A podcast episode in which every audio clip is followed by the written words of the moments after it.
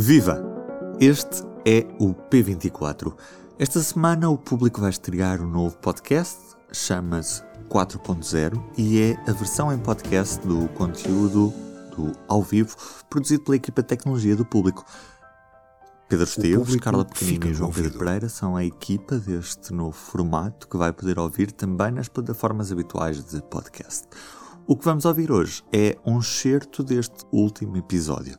João Pedro Pereira, o que é que vamos falar hoje? Vamos falar de algumas eh, brincadeiras tecnológicas que, na verdade, têm potencial para se tornarem muito perigosas.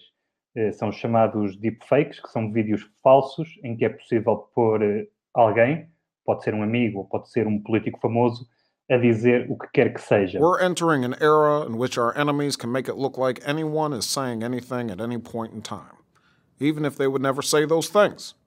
So, uh, for instance, they could have me say things like, I don't know, President Trump is a total and complete dipshit. Now, you see, I would never say these things, at least not in a public address, but someone else would. Vimos aqui um, um Obama perfeitamente credível uh, a dizer uma coisa que o verdadeiro Barack Obama nunca diria e como um texto que publicámos esta semana detalha em pormenor, este tipo de, de tecnologia, este tipo de vídeo já pode ser feito numa simples aplicação para telemóvel. As deepfakes são montagens feitas com recurso à inteligência artificial. Na prática, permitem que as pessoas sejam colocadas a dizer o que nunca disseram. Até onde pode ir a mentira quando a tecnologia está cada vez mais evoluída foi tema em debate neste último episódio do 4.0 que vai poder ouvir em breve na íntegra em podcast. Pedro Esteves.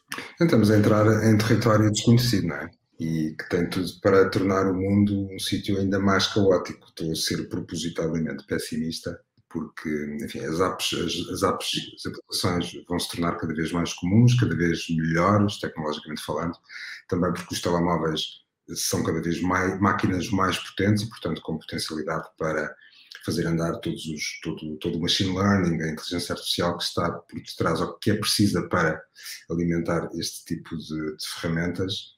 E, e, portanto, isto tem tudo para ser uma, tem tudo para ser uma, uma desgraça. Aqui, o que mais me encanita, eh, por assim dizer, é como é que se vai, como é que vamos conseguir identificar o que é falso do que é verdadeiro? E esse, esse não é? é o grande, acho que partilhamos todos essa preocupação. Esse é o grande limite que temos que uh, conseguir definir. Carla Pequenino. O que me preocupa nisto é, é o limite com que parece quase algo inofensivo.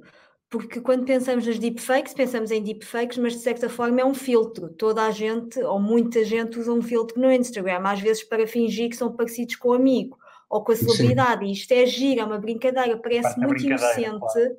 Mas, e é isso, parece uma coisa extremamente inocente, mas muito facilmente pode deixar de o ser. E neste episódio foi ainda convidado o jornalista do público, Vítor Ferreira. Enquanto forem pessoas conhecidas, de grande projeção uh, pública, uh, se calhar para nós é mais fácil detectarmos que alguma coisa não está a correr muito bem. Mas uhum. quando for um analista de mercado, um CEO, alguém que não tem essa projeção pública, que nós não estamos habituados a ver, portanto, nós não sabemos exatamente qual é que é a sua atitude, o seu perfil à frente de uma câmara, o que é que costuma dizer, como é que se costuma expressar, e, e vem dizer algo que causa, sei lá, uma fuga na bolsa, um, um, qualquer momento de crise numa empresa, a partir desse momento, eh, de facto, eh, vamos todos atirar-nos para a regulação, porque a tecnologia acompanhará provavelmente com alguma solução, mas se calhar não com a mesma velocidade com que se aperfeiçoam este não, tipo pois, de... Atrasado, Aliás, esse ponto dos mercados salientes é, é, é, muito importante, porque nós vimos, eu não sei se lembram do uh, o falso plano de confinamento que circulou aqui há umas, hum. há umas semanas, eh, foi corrigido muito rapidamente, foi uma questão de horas, houve, houve desmentidos oficiais, houve notícias a dizer, atenção, este plano é falso, e tudo isso passou em meia tarde.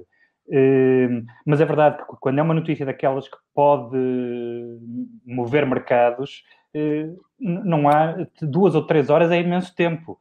É se, se houver pessoas que acreditam que um CEO de uma determinada empresa de facto isso aquilo, com uma lista de mercado de facto isso aquilo, e agem praticamente no imediato, porque é uma reação normal, seja a vender, comprar ações ou, ou outra qualquer ação, eh, duas ou três horas é imenso tempo, até que, até que se propague, digamos, até que depois da mentira se propague a verdade, eh, muitas vezes não, não nos podemos dar ao luxo de duas ou três horas. E depois também concordo inteiramente com o que dizias, Pedro, que é, acho que vai haver pessoas que deixarão de acreditar no que quer que seja, porque a dada altura torna-se tão difícil, torna-se uma pessoa vê, quando a tecnologia estiver eh, mais afinada, quando for de facto fácil criar vídeos ainda mais credíveis, em que mesmo com uma figura pública nós estamos habituados a ver na televisão, mas o computador já consegue apanhar os trejeitos, já consegue apanhar as formas de expressão. Eh, de repente, quando estamos, estão assoberbados de, de, de, de informação e desinformação tudo ao mesmo tempo, eh, acho que haverá uma tendência, pelo menos para algumas pessoas, para simplesmente começarem a, desligar a, ficha. a acreditar no que quer que seja. Hum, mas aí. Eu ver um António Costa, um, um presidente de república ou, ou um governante qualquer a dizer uma coisa e depois vem ele dizer: Não, eu não disse isso. E a pessoa diz: Mas eu vi o vídeo. Um, em que é que ficamos? É difícil. É, é, fácil, é fácil para um governante desmentir. Não, eu nunca fiz essa declaração oficial, mas é mais difícil para um governante desmentir. Ficar semente. Não, ficar semente, não, Uma declaração oficial é fácil de desmentir, não é? Porque se, se um primeiro-ministro vem dizer, atenção, esse vídeo da minha declaração oficial nunca aconteceu, esse vídeo em que eu parece que estou no Palácio de Belém ou, ou no, no Palácio de São Bento, isso nunca aconteceu. Mas se for um vídeo de um, de um primeiro-ministro num almoço ou num jantar, num, num ambiente mais restrito, hum. torna-se mais difícil desmentir, porque depois aí. Tá bem, mas, sem dúvida, tens toda a razão. Que vídeo é falso, ou, ou, ou, para muita gente terá de demonstrar que aquele vídeo é falso, porque nós não sabemos onde é que ele esteve naquele domingo à tarde, pode hum. muito bem ter estado a jantar, pode muito bem ter dito aquilo, alguém pode muito bem ter filmado com o telemóvel, e no fundo tudo aquilo é falso, mas, mas é, torna-se mais difícil de, de, acreditar, não é? De acreditar. Isso é interessante. de dúvida sim, sim. E também eu questiono uh, se, se, quanto mais. Ou seja, estamos a falar de grandes políticos, grandes figuras públicas, mas a ideia é que qualquer pessoa pode ser apanhada por um deepfake. Especialmente se tiver muitas imagens, muitos vídeos na internet em que seja fácil apanhar uh, aquelas características, aqueles tiques que, que, cada pessoa tem. E, obviamente, quanto mais informação temos na internet e quantas quantas mais imagens, em quantos mais vídeos, e, e, é cada vez mais difícil às vezes não partilhar, porque há uma cultura de ah, vou partilhar a foto ou o vídeo. Uh, a informação que pomos online também contribui para isto, a quantidade de, de informação que partilhamos, de imagens que partilhamos, de, de tudo. Hum. Não, Ou seja, muito facilmente a nossa vida pessoal também se pode estar em risco, não é? Podemos ser alvos de tentativas criminosas de. Porque o António Costa tem hipótese de se defender, não é? Porque é, é o Primeiro-Ministro, e estamos só aqui, evidentemente, a dar um exemplo para falar de, das pessoas, pessoas que aparecem todos os dias na televisão. Mas, mas a Carla, ou eu, ou uma outra pessoa qualquer, uma pessoa pode ser apanhada, se, se, se fôssemos, não somos, mas se fôssemos daquelas pessoas eh, cuja nossa pegada digital eh, fosse uma coisa vasta e que fosse fácil e alguém nos quisesse tramar, para usar a linguagem uhum. Uhum. Quer dizer, como é que tu te defendes? É uma chatice, não é? É, Depois é, é pegar tudo, tirar é, tudo da é internet. a sua palavra contra o vídeo.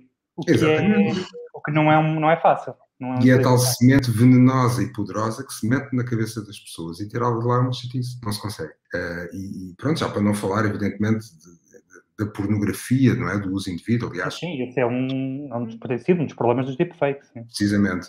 E isto, isto, isto, faz a ponto, isto faz a ponto também com, enfim, isto é um bocadinho utópico, admito, mas epá, é a educação, não é? A educação das pessoas, a educação das famílias, a sensibilização das pessoas para o problema, o, o papel que os órgãos de, de comunicação social também têm que ter para ajudar as pessoas a compreender que isto é uma realidade perigosa.